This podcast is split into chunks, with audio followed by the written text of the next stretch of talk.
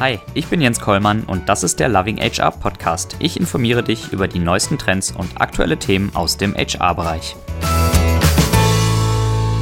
Ja, hallo und herzlich willkommen zur neuesten Folge vom Loving HR Podcast. Auch heute wieder mit einem super spannenden Gast. Hallo Erich. Hi. Freut mich hier zu sein. Ja, super, dass du da bist. Und äh, wie immer starten wir äh, mit einer kurzen Vorstellung von dir. Erzähl uns doch mal kurz, ähm, wer bist du, was machst du und wie bist du zum Thema Personal gekommen? Okay.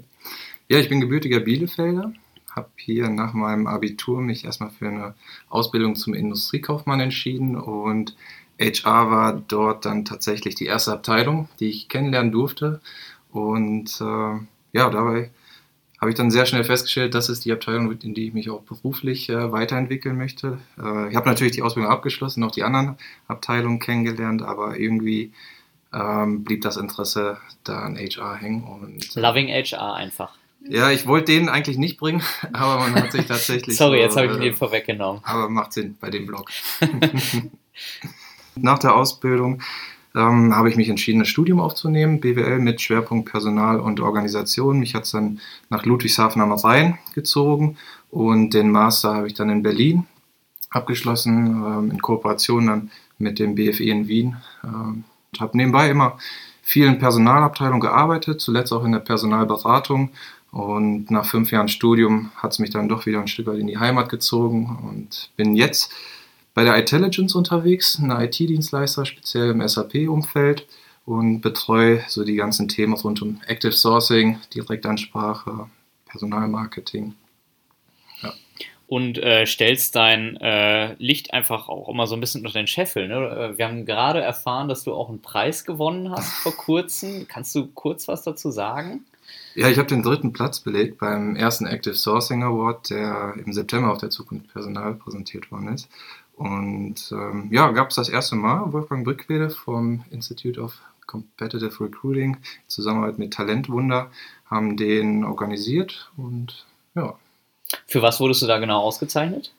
Ja, die Aufgabe war es äh, tatsächlich für eine Vakanz äh, zu sourcen, beziehungsweise äh, erstmal eine Strategie zu konzipieren, eine Sourcing-Strategie und dann noch drei Profile für diese entsprechende Vakanz beim Caritas-Verband Bonn zu suchen. Und die Ergebnisse wurden dann sowohl von, den, von der Recruiting-Jury als auch von den Caritas-Mitarbeitern selbst bewertet. Und ja. Also das heißt, normalerweise suchst du SAP-Berater ja, das war jetzt mal was ganz anderes. Das ist mal was ganz anderes. Ein Sozialarbeiter, speziell für die Wohnungslosenhilfe, ist, war auf jeden Fall eine gelungene Abwechslung als den. Hat aber funktioniert auch mit Active Sourcing. Ja, definitiv. Ähm, die Ergebnisse waren auch ganz überraschend, weil es waren 120 Teilnehmer, die da mitgemacht haben und ähm, der Herr Brückweder hat erzählt, dass sich die Ergebnisse praktisch nie gedoppelt haben. Das waren äh, ja, komplett unterschiedliche Profile.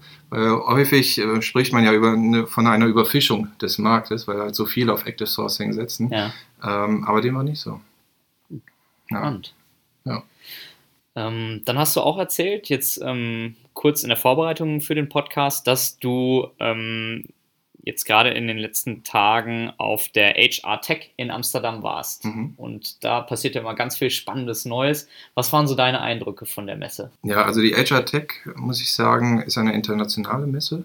Und da einfach mal zu sehen oder einfach mal so die deutsche Landschaft mit dem internationalen äh, Firmen zu vergleichen, war total spannend. Und man muss sagen, so diese ganzen Themen, Digitalisierung, einhergehend mit ähm, Automatisierung, Artificial Intelligence, was ja zunehmend in den HR-Bereich auch Einzug nimmt, da sind die Jahre voraus, ne? also im Vergleich zum deutschen Markt. Ja. Und das war spannend. Äh, teilweise wurden ganze Jobprofile automatisiert, äh, zum Beispiel Chatbots, äh, sind gang und gäbe. Äh, der komplette Recruiting-Prozess, äh, der dann auch mit asynchronischen Video-Interviews und ähm, Chatbots ähm, ja, eingesetzt werden.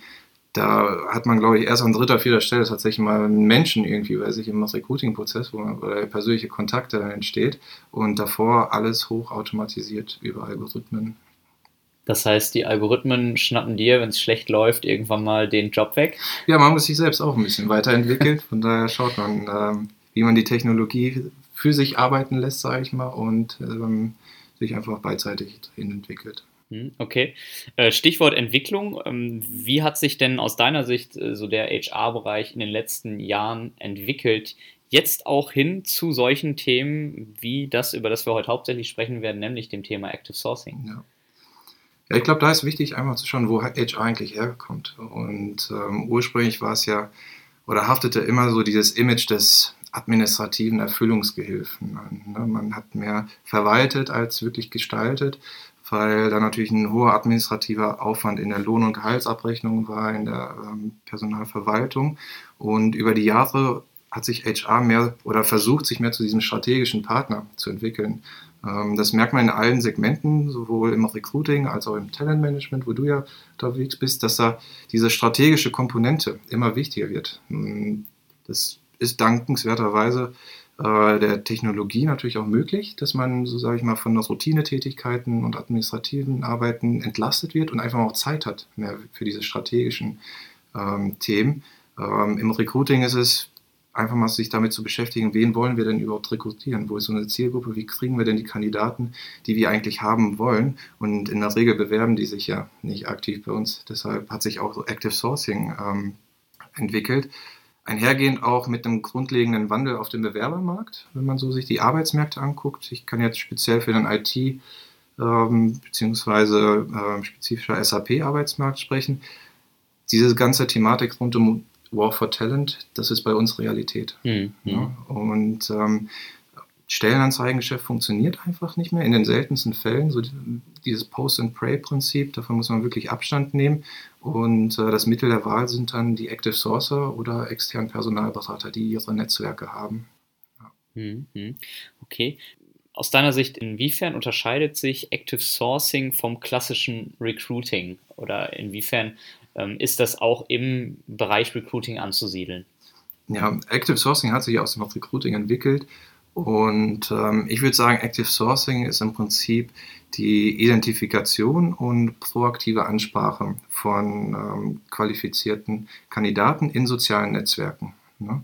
Und wenn man das vielleicht auf zwei Wörter beschränkt, digitale Personalgewinnung, Personalbeschaffung, mhm. wie auch immer, das ist es. Ziel ist immer, ähm, persönlichen Kontakt zu knüpfen zu einem Kandidaten und den dann auch ähm, ja, dauerhaft zu begleiten. Ne? Ähm, sag ich mal, wirklich so ein Talent Relationship Management daraus entstehen zu lassen. Ähm, und ja, das ist im Prinzip so die Strategie eines proaktiven Recruitings. Mhm. Du sagtest gerade ähm, Ansprache der Kandidaten über Social Media. Ähm, blöd gefragt. Also ich äh, nutze jetzt mein Instagram und äh, spreche da dann Kandidaten an oder wie, wie habe ich mir das vorzustellen? Welche Kanäle nutzt ihr da überhaupt? Yeah. Naja, primär sind es die Business-Netzwerke. Xing, LinkedIn kennt man. Für Deutschland ist Xing natürlich der Platzhirsch, ähm, wo man sich natürlich auch als Professional positioniert und ähm, da kann man natürlich schon gut sourcen. Ne? Ähm, dann versucht man natürlich auch so Nischenportale zu identifizieren, ähm, da gibt es sehr viele Möglichkeiten. Ähm, ich habe gehört, manche suchen auch auf Tinder nach Entwicklern und SAP-Beratern, mal ganz kreative Wege zu gehen. Okay. Ähm, das macht auch Active Sourcing aus. Ne? Also man muss um die Ecke denken. Ja. Man muss immer gucken, wo finde ich meine Leute oder die Zielgruppe. Also aufgepasst beim Tindern ab jetzt. Möglicherweise. Vielleicht kommt da auch ein Jobangebot um die Ecke. Ah, das heißt, vielleicht sollte ich da jetzt auch meinen Lebenslauf mit reinschreiben und ich meine, ich nutze natürlich kein Tinder, natürlich aber nicht. nutzen wir alle nicht. Okay. Nee, keine Ahnung. Also ähm, es macht den Charme aus, beziehungsweise man muss einfach grundsätzlich im HR, glaube ich, ein bisschen kreativer arbeiten, äh, auch so die Leute zu binden. Ne? Ich meine, du bist ja aus der Personalentwicklung. Äh, was muss man tun, damit die Leute auch da bleiben, wenn man so einen großen Aufwand vornherein äh, hatte im Active Sourcing, im Recruiting? Ja. Ähm, da gibt es auf jeden Fall immer neue Mittel und Wege und äh, ja, Technologie unterstützt einfach. Worauf kommt es aus deiner Sicht an beim Active Sourcing? Was sind so die Erfolgsfaktoren, auf die ich äh, als Unternehmen achten sollte? Hm.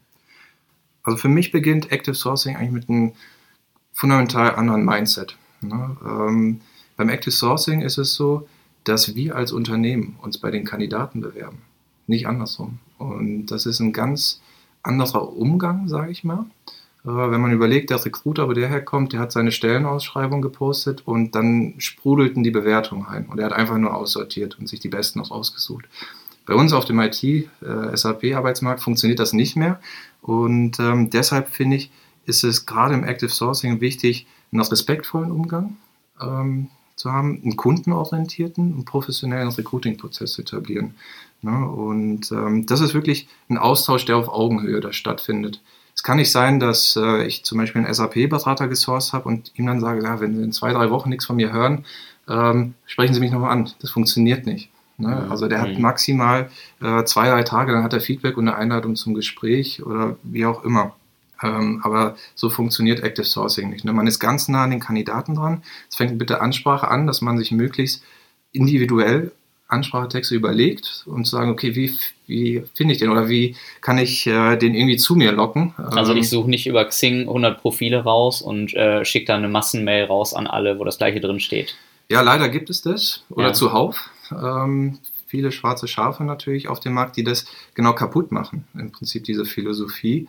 Ähm, man muss sich, glaube ich, als Active Sourcer überlegen, äh, schreibe ich jetzt einen Standardtext und hau den an 100 Leute raus oder suche ich mir genau 10 Leute raus und schreibe den allen höchstpersönlich und individuell Texte, wo sie sich auch denken, ähm, oh, das ist mal ein gehaltvolles Anschreiben ne? oder da hat sich mal jemand Gedanken gemacht.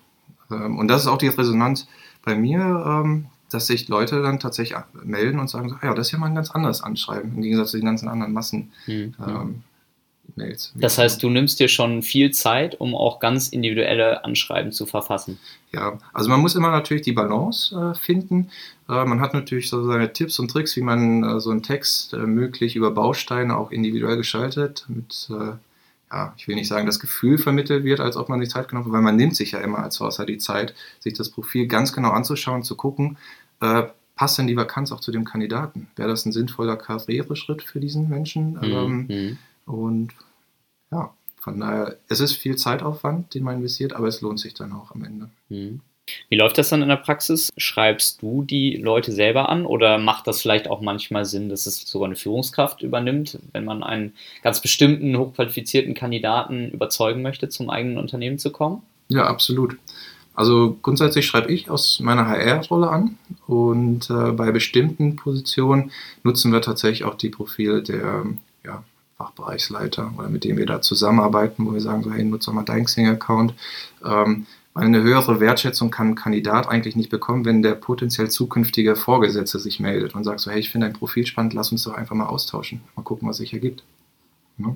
Das ähm, ja, unterscheidet letztendlich die äh, Art und Weise der Ansprache ja dann auch noch deutlicher vom, vom klassischen Headhunter oder Personalberater. Ne? Also, dass da spricht halt irgendwie ein ganz anderes äh, Unternehmen für einen Kunden an und das ist so die erste Stufe. Dann kommt die zweite, da spricht dann schon das Unternehmen selber an. In dem Fall zum Beispiel du als Active Sourcer und dann gibt es halt noch so die höchste Stufe der Wertschätzung, sage ich mal, dass dann tatsächlich die Führungskraft oder die zukünftige Führungskraft zukünftiger Vorgesetzter direkt anschreibt über Xing oder LinkedIn oder was auch immer. Genau, das ist die Kaskade. Also ich glaube, mehr Wertschätzung kann man nicht bekommen, als äh, ja, wenn der zukünftige Chef ein, einfach mal anklopft und fragt.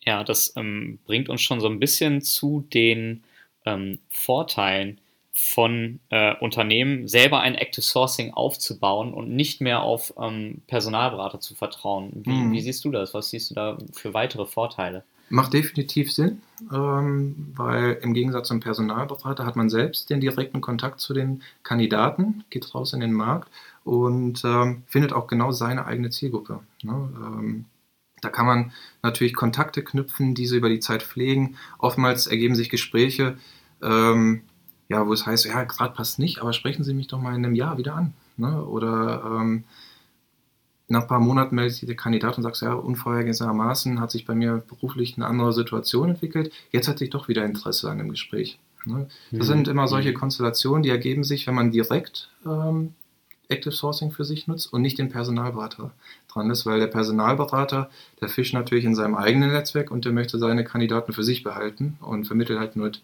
den, äh, für den er dann auch die Provision bekommt. Und mhm. so baut man einfach sein eigenes Netzwerk auf, was äh, wirklich Gold wert ist auf dem externen Arbeitsmarkt. Ich weiß nicht, ich würde jetzt vermuten, dass vielleicht auch der interne Recruiter oder Active Sourcer dann auch irgendwann viel besser die Passgenauigkeit direkt von Kandidaten einschätzen kann, als wenn ich immer wieder externe Headhunter oder Personalberatung engagiere, auch so aus eigener Erfahrung bei uns im Unternehmen, kommen da manchmal Kandidaten, dann denkt man so, das passt ja jetzt mal gerade gar nicht. Ja, Personalberatungshäuser äh, ist ein schwieriges Thema. Äh, da muss man, glaube ich, genau auf die setzen, zu denen man Vertrauen hat und die auch wirklich eine Arbeitsmarktperspektive haben und das entsprechende Netzwerk einfach mitbringen. Mhm. Mhm. Genau. Nee, aber der Vorteil, ich kann es eigentlich nur jedem empfehlen, im Unternehmen selbst so eine Active Sourcing Abteilung aufzubauen, beziehungsweise die Methodik für sich zu nutzen, ähm, weil man einfach Kontakte knüpft ähm, und sich ein langfristiges Netzwerk außerhalb des eigenen Unternehmens äh, aufbaut. Mhm. Genau. Wenn ich mich jetzt als Unternehmen dafür entscheide, selber ein Active Sourcing aufzubauen, mhm. wie gehe ich da am besten vor? Womit fange ich an? Man kann natürlich sofort voll investieren und da eine Active Sourcing Abteilung entstehen zu lassen. Man kann aber auch erstmal an die Personalreferenten herantreten und sagen so, hey, wir geben euch ein, ja, standardmäßig ist es die Xing-Lizenz, um einfach mal für den deutschen Markt aktiv zu werden und mal erste Erfahrungen zu machen. Also den Xing Talent Manager. Genau, das ja. ist der Talent mhm. Manager, mhm. den wir auch nutzen. Und äh, einfach zu sagen, so, hey, nutze doch mal ein bis zwei Stunden deiner täglichen Arbeitszeit für Sourcen, schick mal ein paar Nachrichten, guck, wie die Resonanz ist. Ne, und dann entwickelt sich das. Äh, ich glaube, das ist das klassische Job Enrichment, wo man einfach mal schaut, wie die Sachen sich dann entwickeln, was knüpft man für Kontakte, was ergibt sich. Und es wird sich definitiv äh, positiv herausstellen. Ähm, aber äh, man muss auch klar sagen, Active Sourcing dauert Zeit. Ähm, man kann jetzt nicht vom man kann jetzt nicht einen Active Sourcer einstellen und nach ein, zwei Wochen gibt es schon die ersten Einstellungen. Also so funktioniert das nicht, weil Active Sourcing ähm, Erfolgsfaktor ist auf jeden Fall das Timing. Ne? Ich glaube, Studien besagen, dass äh, zwei Drittel aller Kandidaten in solchen Business-Netzwerken immer so latent auf der Jobsuche sind. Mhm. Ähm, das heißt, sie sind nicht aktiv auf der Jobsuche, aber wenn sich mal ein nettes Angebot anbietet, dann tauscht man sich aus und ähm, wechselt, ist man dann bereit zu wechseln. Die kann man natürlich für sich nutzen. Ne? Und ähm, da muss man immer den richtigen Zeitpunkt erwischen. Also das Thema Glück ist natürlich immer ein ständiger Begleiter bei uns. Ähm, ja. Aber neben dem Glück auch Disziplin, auch also in dem Sinne, dass man auch vernünftig nachhält. Wen habe ich jetzt angesprochen? Wie war die Resonanz? Hat er vielleicht gesagt, ich soll den in einem Jahr wieder äh, ja. kontaktieren und so weiter? Das ist ja auch wahrscheinlich sehr wichtig, diese ganzen Kontakte explizit äh, nachzuhalten. Absolut. Man braucht eine vernünftige Software, um das festzuhalten. Ähm, natürlich muss man jetzt aufpassen. Im Mai 2018 kommt eine neue Datenschutzrichtlinie von der EU. Da müssen wir ganz genau gucken, ähm, was da für neue Vorschriften kommen und wie man da speziell auch im Active Sourcing drauf eingeht, um diesen Richtlinien und im Prinzip auch der Privatsphäre dieser Menschen ähm, ja, diese einzuhalten, sage ich mal. Aber Sinn und Zweck ist nicht, jede Woche oder jeden Monat da diesen Kandidaten äh, zu bombardieren. So willst du nicht jetzt wieder wechseln, willst du jetzt wieder wechseln, passt mhm. das jetzt wieder? Mhm. Nee.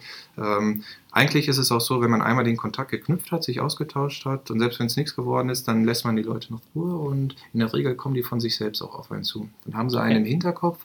Hatte ich jetzt auch dieses Jahr, wo ich Anfang des Jahres mich mit einigen ausgetauscht habe und äh, die sich einfach im Laufe des Jahres nochmal gemeldet haben und wir dann den Prozess neu aufgenommen haben. Okay. Ja. Cool. Genau, also ich glaube, als Active Sourcer braucht man natürlich auch eine höhere Frustrationstoleranz, weil man kriegt nicht auf jede Nachricht eine Antwort. Äh, man muss dranbleiben. Aber ich finde, dafür arbeiten wir natürlich auch im HR, weil das ist so das People-Business. Äh, man ist ganz nah an den Menschen dran und ähm, ja, man knüpft Kontakte, begleitet die Leute, schaut immer, was passiert. Man muss natürlich auch immer so den Markt ähm, beobachten. Also was passiert auch äh, mit den Firmen? Ähm, wo kann man mal eingehen, wenn man mal hört, so, ah, okay, der eine Konkurrent geht jetzt in die Welt, ist insolvent, ist jetzt keine schöne Situation natürlich, aber die Leute sind auf Jobsuche zum Beispiel. Ja, das heißt, ihr informiert euch auch fortlaufend darüber, was ist in der Branche los? Ja. Wo werden vielleicht wieder Arbeitnehmer frei? Genau, oder Übernahmeprozesse, da kann es immer mal zu Unstimmigkeiten kommen, wie auch immer, das kann man für sich nutzen. Ne? Mhm. Also da haben wir schon immer einen Blick ähm, auf den Markt, äh, im Konkurrenzumfeld natürlich, aber grundsätzlich, was passiert da? Äh, das kann man für sich nutzen und man ist natürlich auch angewiesen auf, ja, ich sag mal so Insights von Kollegen, die natürlich noch näher dran sind, im, also bei uns im Beratungsgeschäft und da setzen wir auch auf Mitarbeiterempfehlungen. Ne? Ähm, die kann man alles kann man alles fürs Active Sourcing nutzen. Mhm, mhm, okay. Du hast jetzt ähm, gerade schon den Xing Talent Manager erwähnt. Ähm, am Anfang hast du auch schon Tinder angesprochen. ähm, nee, Spaß beiseite. Was, was sind so gängige Tools, die ich als Unternehmen für mich nutzen kann? Ähm, einerseits zur Ansprache, aber dann auch vielleicht, um Kontakte nachzuhalten, um vielleicht auch den Übergang vom Active Sourcing zum Talentmanagement äh, hinzubekommen? Ja, also zum Sourcing an sich, klar standardmäßig der Talent Manager von Xing. Ähm, LinkedIn als Recruiter wächst sehr stark in Deutschland, ähm, wo wir auch die Erfahrung gemacht haben, dass tatsächlich Entwickler bei LinkedIn äh, ja, besser auf unsere Fragen reagieren als bei Xing zum Beispiel. Mhm. Ähm, da muss man halt immer gucken, wo ist meine Zielgruppe unterwegs. Ne? Dann gibt es noch ganz viele Nischenportale, ähm, zum Beispiel GitHub für Entwickler auch nochmal. Äh, ist eine Plattform, wo Softwareentwickler wirklich arbeiten. Ne? Also die haben da öffentlich Codes, Open Source und da kann man natürlich auch Leute direkt ansprechen und sagen so, hey, du bist da super aktiv in diesem Umfeld, genau das suchen wir. Ähm, hast du mal dran gedacht? Ne? Oder wir hätten hier eine spannende Vakanz, die sich auch mit diesem Thema auseinandersetzt. Mhm. Ne? Mhm. Ähm, da gibt es ganz viele andere Plattformen noch, ähm, aber bei uns, ich sag mal, 80 Prozent läuft über Xing, LinkedIn, das funktioniert sehr gut als Business-Netzwerk. Man hat dann noch natürlich ganz viele andere Datenbanken, CV-Datenbanken, jetzt äh, Expertier, speziell für Führungskräfte oder Absolventer für Berufseinsteiger. Ne? Mhm. Also Active Sourcing geschieht auch schon im Bereich Berufseinsteiger. Manche machen das, wir nicht. Äh, wir konzentrieren uns äh, wirklich auf die Professionals und Führungskräfte. Ähm, andere Unternehmen können sich ja aufgrund ihrer Größe, sage ich mal, auch leisten, sich da auch an die Studierenden und äh, Berufseinsteiger zu wenden. Genau. Okay, also das sind so Tools für den Bereich der Ansprache. Hast du auch noch irgendwie einen Tooltip, ähm, wenn es dann darum geht, Kontakte nachzuhalten, das Ganze, ähm, ja, da den Überblick einfach zu behalten, ähm, auch zu wissen, wann spreche ich welchen Kandidaten wieder an oder so? Ja, also dann geht es ja mehr nach Richtung äh, Bewerbermanagement-System ah, okay. beziehungsweise mhm. Application Tracking System. Da gibt es so viel am Markt. Ich ja. glaube, da muss jedes Unternehmen für sich gucken, was passt. Äh, wie kann ich das wirklich auf meine Prozesse konfigurieren? Wie flexibel sind die Systeme? Da jetzt, äh, ich glaube, da gibt es nicht so den goldenen Standard. Okay, also Gut, als SAP-Dienstleister könnte ich natürlich sofort die SAP-Lösung promoten mit SuccessFactors, aber ich glaube, da muss wirklich jedes Unternehmen ja. für sich gucken, ähm, wie sind meine eigenen Prozesse, wie kann ich die Technologie daran anpassen. Und Aber das heißt, ihr überführt dann letztendlich Kandidaten, die angesprochen worden sind, im weiteren Prozess auch direkt in die Bewerbermanagement-Software. Genau, darüber ja. läuft dann der Prozess auch intern ne, in der Kommunikation mhm. mit den äh, Teamleitern, Bereichsleitern und ähm, geht dann auch rüber ins Onboarding, genau. Mhm. Okay, spannend. Mhm. Ähm, dann zoomen wir vielleicht noch mal so ein bisschen raus wieder aus dem Bereich Active Sourcing mhm. in den Bereich Recruiting allgemein. Was ähm, siehst du da momentan allgemein für Herausforderungen, aber auch für Trends in diesem Bereich? Mhm. Ja, um mit den Herausforderungen zu starten, ich glaube, der anfangs erwähnte War for Talent ist natürlich eine mega Herausforderung und die Lösung wird wahrscheinlich wirklich sein, hier eine glaubwürdige und authentische Employer Brand aufzubauen weil das ist halt super wichtig, hier von der Konkurrenz, vom Wettbewerb sich einfach abzugrenzen. Und äh, das hilft natürlich auch genau da, den Zugang zu der Zielgruppe zu finden. Ne? Ähm, wer, wen suche ich denn überhaupt und wer, wen möchte ich denn bei mir haben? Weil nicht jeder passt zu mir auch als äh, Unternehmen. Ne? Ähm, da muss man ganz klar das auch nach außen hin kommunizieren und das hilft einfach für beide Seiten zu gucken. Ist iTelligence jetzt ein Unternehmen, wo ich mich wohlfühle? Wir sind ja, Mittelständler bzw. ein Konzern mit mittelständischen Strukturen, da passiert sehr viel, äh, wo man einfach mal die Ärmel noch hochkrempelt und hands-on dabei sind. Wir sind jetzt mhm. nicht der krass strukturierte Konzern, ne, wo es für, jede, für jeden Prozess irgendwie ein Handbuch gibt. Ne? Mhm. Ähm, der unterschiedliche Menschen fühlen sich in unterschiedlichen Umwelten wohl und äh, genau das versuchen wir dann auch als Arbeitgebermarke ähm, zu kommunizieren. Das heißt, auch fürs Active Sourcing ähm, mache ich es mir viel leichter, wenn ich im Vorfeld schon eine attraktive und authentische Employer Brand geschaffen habe. Absolut. Ne? Also wir kommunizieren es auch so. Wir, sind, wir machen IT-Beratung und das für den Mittelstand. Wir sind jetzt nicht äh, ganz oben äh, in den Vorstandsetagen als Unternehmensberater unterwegs, sondern ähm, die SAP-Beratung ähm, unterscheidet sich da ganz stark. Und äh, da brauchen wir andere Typen für einfach. Und nach mhm. denen suchen wir. Ja. Mhm. Okay. Genau, und ähm, ich glaube, eine Lösung ist tatsächlich so das Employer Branding und ähm, was sich über das Active Sourcing, Recruiting hin in dieses Talent Relationship Management entwickelt, dass man einfach an den Leuten dranbleibt ähm, und da auch den, ja, die extra Meile für die Kandidaten geht ne, und da einfach mal im persönlichen Austausch bleibt und guckt, wenn es jetzt nicht geklappt hat, vielleicht zu einem späteren Zeitpunkt, wie auch immer, dass mhm. man da ähm, ja, einfach mal dran bleibt. Speziell im Active Sourcing natürlich immer die Herausforderung, eine ja, Grundgesamtheit zu haben an Kandidaten und eine anständige Response Rate. Ne? Mhm. Ähm, dass die Leute sich auch zurückmelden. So, das ist natürlich die Herausforderung fürs Active Sourcing. Ähm, Trends, die du erwähnt hast, sind natürlich äh, technologische Fortschritt. Ähm, wir hatten über die HR Tech gesprochen. Ähm, Recruiting technisch, äh, beziehungsweise das Recruiting wird momentan komplett automatisiert, äh, was ich da in Amsterdam gesehen habe.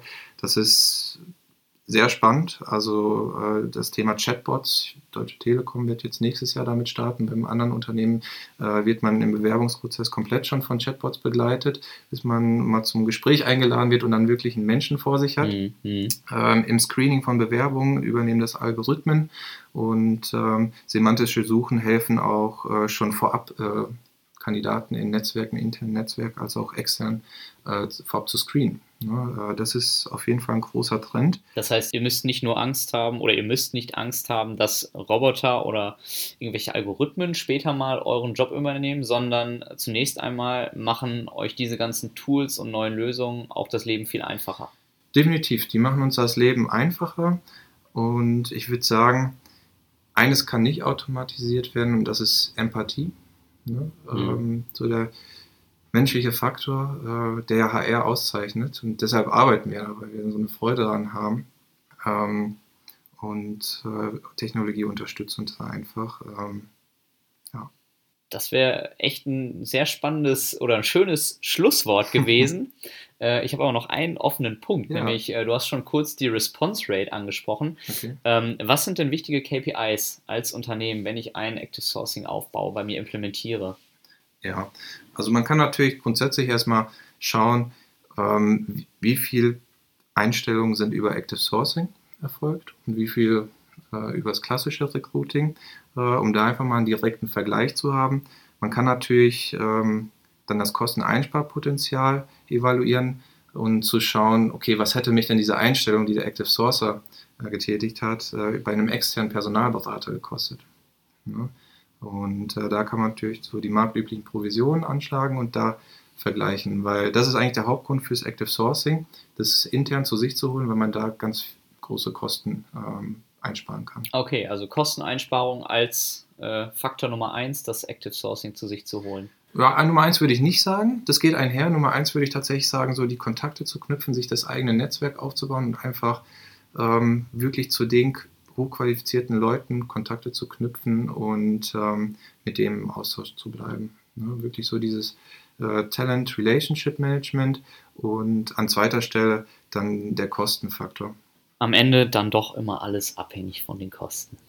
Ja, ich meine, das Schöne ist, äh, Zahlen sind nun mal die Sprache des Managements und so kann HR oder speziell das Active Sourcing sich auch positionieren, wenn am Ende des Jahres guckt, wie viele Einstellungen sind da erfolgt und hey, schau mal, das hätte dich äh, gekostet, wenn du das alle, wenn die alle über einen Personalberater gekommen wären. Ne? Ja. Äh, das kann man auf jeden Fall äh, intern promoten ne? und wirklich mit Stolz darauf sagen, so hey, die Leute haben wir an der oder direkt an der Front abgegriffen und ähm, ja, das zahlt sich natürlich indirekt dann aus. Cool. Ja. Also gute Zukunftsaussichten für Active Sourcer. Ich denke auch. Also irgendwie hatte ich die Tage eine Studie gelesen, jedes zweite Unternehmen setzt auf, Tendenz steigend. Mhm. Und ähm, wenn alle anderen es machen, äh, dann ist man im Zugwand, glaube ich, äh, bevor die Leute, die eigenen Leute abgeworben werden. Das war doch jetzt ein schönes Schlusswort, oder? Das geht auch. Sehr schön. Also Erik, vielen Dank für die spannenden Einblicke in das Thema Active Sourcing. Gerne. Hat viel Spaß gemacht. Ich wünsche dir alles Gute für die Zukunft und vielleicht sehen wir uns hier mal wieder oder hören uns mal wieder beim Loving HR Podcast. Vielen Dank. Mach's gut. Alles gut. Ciao. Das war's für diese Woche mit dem Loving HR Podcast. Wenn dir der Podcast gefallen hat, freue ich mich sehr über eine 5-Sterne-Bewertung. Ich freue mich aber auch ansonsten über Feedback, Kommentare, Fragen und Anregungen. Gerne eine Mail an jens.kollmann at lovinghr.de. Folge mir gerne auf gängigen Social Media Kanälen wie beispielsweise Facebook, Twitter, LinkedIn und Xing. Schau auf meiner Website vorbei unter lovinghr.de oder abonniere meinen Newsletter und WhatsApp-Service. Alle Links sind auch nochmal in den Shownotes hinterlegt. Vielen Dank fürs Zuhören und bis zum nächsten Mal beim Loving HR Podcast.